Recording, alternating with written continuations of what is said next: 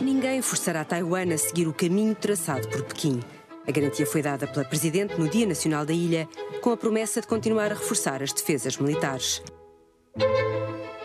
Viva! Está com o Expresso da Manhã. Eu sou o Paulo Baldaia.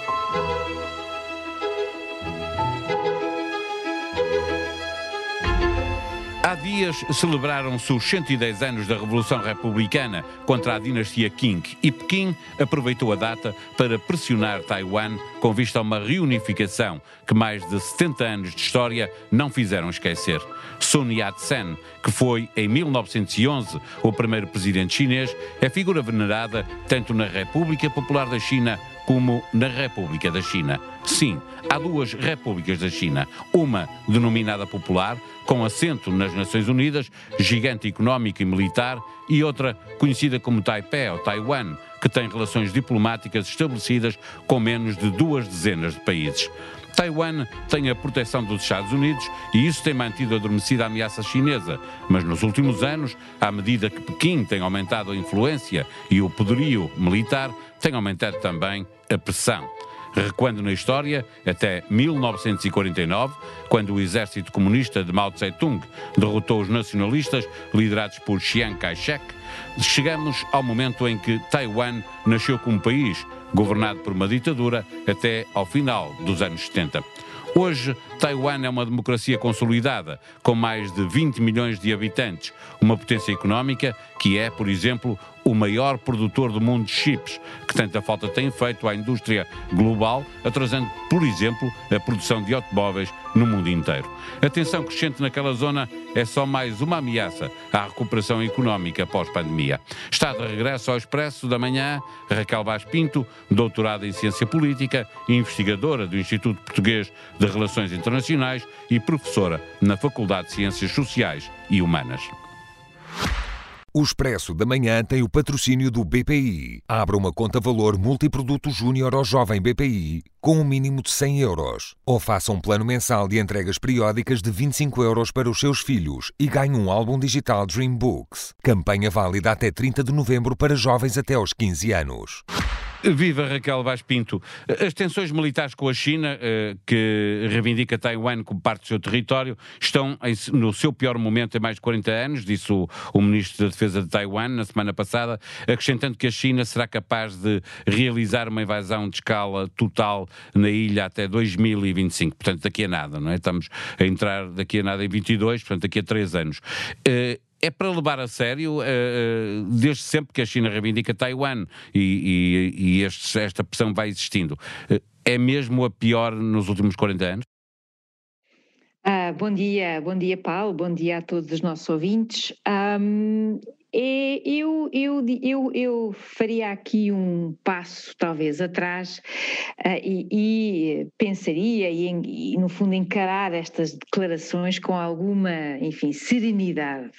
Um, há, sem dúvida, uh, uma, um contexto de maior rivalidade entre a China e os Estados Unidos. Isso também nos ajuda a perceber porque é que esta questão de Taiwan tem tido mais atenção e mais enfoque uh, nos últimos tempos, uh, mas uh, na prática, no terreno, eu diria que não temos assistido assim a muitas alterações. Olha, por exemplo, ainda recentemente saiu uma notícia de que tropas especiais norte-americanas estariam a, treinar, a formar as tropas, as Forças Armadas de Taiwan. o que é talvez novo foi o reconhecimento público de que isso acontece, mas isso já acontece há algum tempo. Há, há aqui alguns aspectos que eu diria que são mais de contexto, uh, mas sem dúvida que este é um ponto muito quente da política internacional e, e, justamente pela questão que tu destacaste, ou seja, do lado da China, da, da República Popular da China, esta é uma questão absolutamente um, interna, desde logo, é assim que ela é encarada, e é uma questão em relação à qual não há uh, meio termo, não há uh, muitas vezes flexibilidade. E Xi Jinping, uh, em sintonia com toda esta afirmação e concentração do seu poder, mais o faz em relação a, a, a, esta, a esta ilha, a esta ilha que tem uma população de cerca de 23 milhões e 500 mil pessoas. Portanto, ainda assim, eh, uma democracia liberal, que é outro elemento que muito, eh, eu diria, enerva eh, Beijing que enerva Pequim, uh, mas também porque uh, a atual líder, portanto a chefe de Estado ou, a chefe, a presidente de Taiwan, ah, a presidente Tsai, é de um partido que advoga a autonomia a e independência advoga... formal da ilha mesmo, não é? Eh, não vai tão longe no sentido de dizer que vamos eh, convocar, vamos fazer, mas está claramente na sua, na sua identidade uh, e, e, e, é um partido que uh, tem tentado dar voz àquilo que vai sendo, à medida que o tempo vai passando, o reforço de uma identidade taiwanesa. Mas, Paulo, eu também diria que há aqui outro ponto, se tu me permites, que tem a ver com o que com o que tem acontecido em Hong Kong. Ou seja, a, a, população de Taiwan, e para que os nossos ouvintes não tenham dúvidas, é uma vive, é uma democracia uh, liberal plena. Uh, e esse aspecto é um aspecto com o qual é um trunfo que Taiwan joga a nível internacional. Mas também uh, a China, uh, durante algum tempo, propôs aquela fórmula que nós ouvimos um país dois sistemas, não é? Que, que, já sabemos Exatamente. que não funciona, não é? Pelo menos visto Mas de cujo... Taiwan. Exatamente, mas a, a, eh, eh, a perspectiva da, China era, uh, ou seja, o grande prémio, vá lá, não era Hong Kong nem, nem Macau, era sem dúvida Taiwan, era oferecer uma espécie de alternativa que levasse a uma reunificação política. Uh, e aquilo que aconteceu, uh, uh, e bem antes da pandemia, todos nós seguíamos o que ia acontecendo em Hong Kong, é justamente o que tu disseste, ou seja, um, um país, dois sistemas, e, e, repara, Hong Kong nem sequer tinha o nível de democracia de todo que Taiwan desfruta ou seja, as eleições plenas, universais e por aí fora. Portanto, é um conjunto destes três pontos. Washington, a própria China e a liderança de Xi Jinping, e, é claro, a população de Taiwan seguiu de forma muito atenta e percebeu que uh, Hong Kong é a prova de que uh, uh, um, um, país e dois sistemas é uma ideia que é só isso, é não é só, é realidade. É só até o momento em que o sistema é posto em causa. Tu estavas a referir que, que um dos grandes trunfos diplomáticos para o mundo que Taiwan tem para apresentar é de facto ser uma democracia plena, eh, ao contrário de, de, de, Pequim, mas os dois eh, tentam há décadas tirar aliados um ao outro, muitas vezes oferecem até ajuda financeira, isso vê-se, por exemplo, em países africanos de língua oficial portuguesa, em troca de relações diplomáticas, só que para Taiwan é difícil competir perante uma China económica e politicamente cada vez mais forte, não é? Eh, Taiwan está a perder esta batalha, ainda há pouco perdeu mais um, um, um apoio no Panamá, tem os Estados Unidos, obviamente, que é um grande trunfo,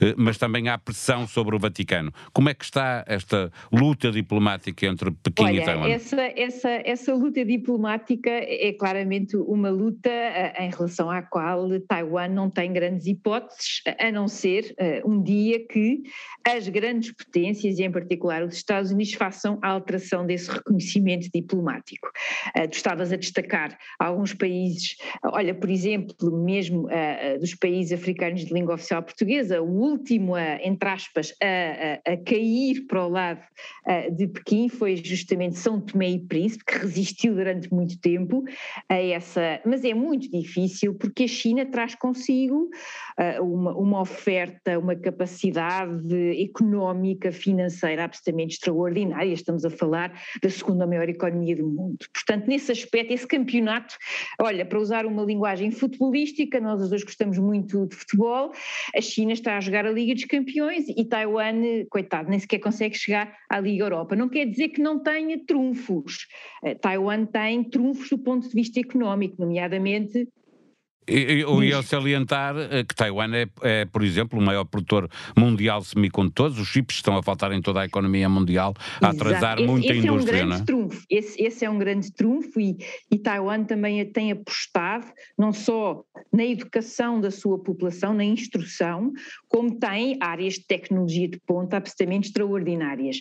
Mas é, é, é de facto é uma luta extremamente desigual entre, entre a China e a sua força económica. Em matéria de aliados, esses aliados todos que, que citaste, tirando evidentemente o Vaticano, a Santa Sé, eh, não são, do ponto de vista mais eh, de, de impacto, eh, relevantes. A questão com o Vaticano, a Santa Sé, prende-se com o facto de, devido à, à, à, à perseguição que foi feita aos católicos com a China popular, ou seja, com Mao Tse-tung ou Mao Zedong, a partir de 1900 1949, essa posição que não tem vindo a amainar de todo, essa posição é aquilo que determina, ou seja, que esta grande embaixada que Taiwan tem no estrangeiro, é esta, é esta no, no Vaticano, seja determinada pela questão, obviamente, e por razões óbvias, religiosa. Mas eu diria que é, é interessante vermos como Uh, enfim, é um indicador, Paulo, não, não nos traz nenhumas garantias, mas repara como há 20 anos nós não discutíamos a questão de Taiwan com tanto afinco. Uh, nós não tínhamos um Parlamento Europeu que já começou a falar em Taiwan, uh, não, não, não discutíamos este ainda assim, Raquel, de maneira deixa-me interromper, a Europa ainda assim liga muito pouco à China, está distante, acha que o maior, o problema principal que é a Rússia, portanto, China, Taiwan para a Europa... Eu não concordo contigo, não concordo contigo, não concordo contigo. Sabes melhor um, do que eu. Não, nada, não é por isso, é porque uh, há uma parte da Europa, certamente a Europa mais a leste, que considera isso que estás a dizer. A, a grande ameaça para esses países é a Rússia, por um passado histórico que é evidente. Mas se tu pensares de uma forma uh, mais uh, do, do, continente como um todo, eu penso que uh, há uma noção muito clara, depois se não se quiser fazer ou se quiser privilegiar as relações económicas, é uma opção. Mas do ponto de vista Tem acontecido muito isso, não é? Principalmente com a Alemanha, por exemplo, tem relações é económicas um fortíssimas com a China. Absolutamente, absolutamente crucial em tanta coisa e nesta em particular. Agora, do ponto de vista estratégico, não há qualquer ilusão eh, em relação ao que a China representa do ponto de vista do sistema.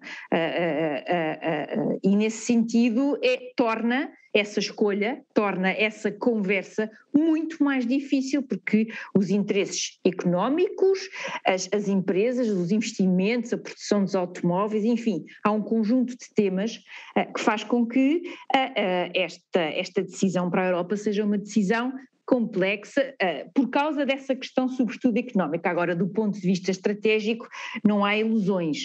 Uh, em relação a Taiwan, o que eu diria é que, olha, citando um jogador de futebol que tu muito gostas, certamente, eu também gosto, mas com, com outro entusiasmo, uh, uh, prognósticos só no fim do jogo, uh, mas aqui em particular eu diria que a peça-chave, o país-chave, são os Estados Unidos, pela relação próxima que têm com Taipei e porque são a superpotência uh, do mundo uh, e, e, os, e consideram a China o seu rival. Uh, esse é um ponto relevante.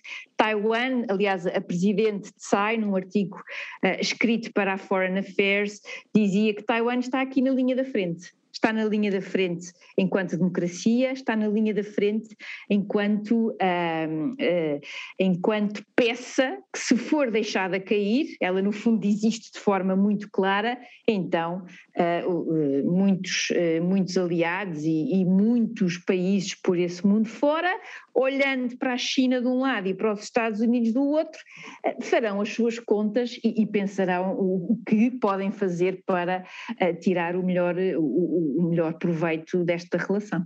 Para fechar esta nossa conversa, tu começaste por aqui e terminas por aqui, na relação, na dificuldade da relação entre Estados Unidos e China. Pergunto-te, Taiwan pode ser visto como uma vítima no meio do interesse destes dois gigantes ou, pelo contrário, é a sua salvação ser uma parte que interessa a um dos gigantes?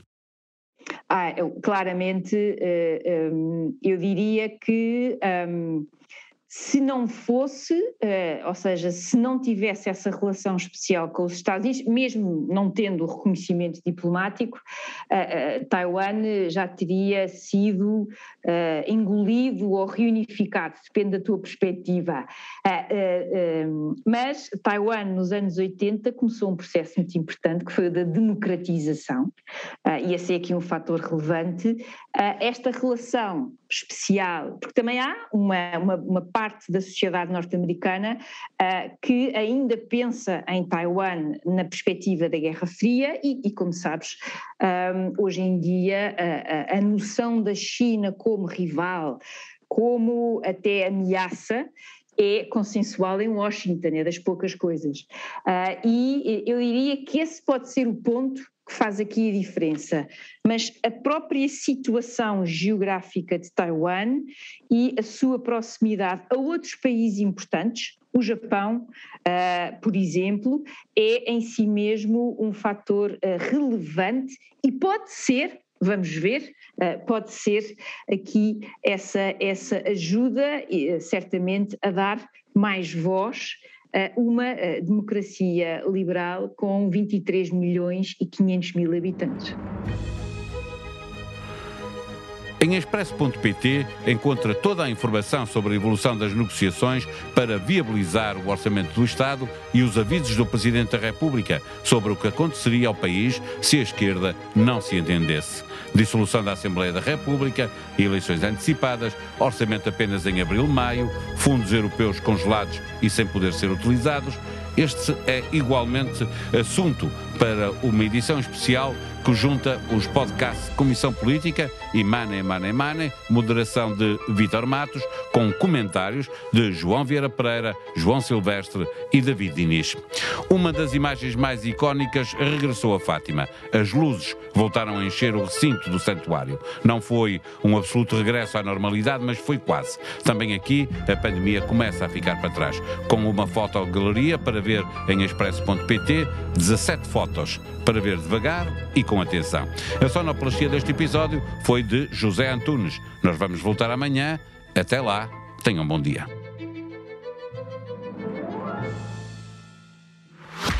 O Expresso da Manhã tem o patrocínio do BPI. Abra uma conta valor multiproduto júnior ao jovem BPI com um mínimo de 100 euros. Ou faça um plano mensal de entregas periódicas de 25 euros para os seus filhos e ganhe um álbum digital Dream Books.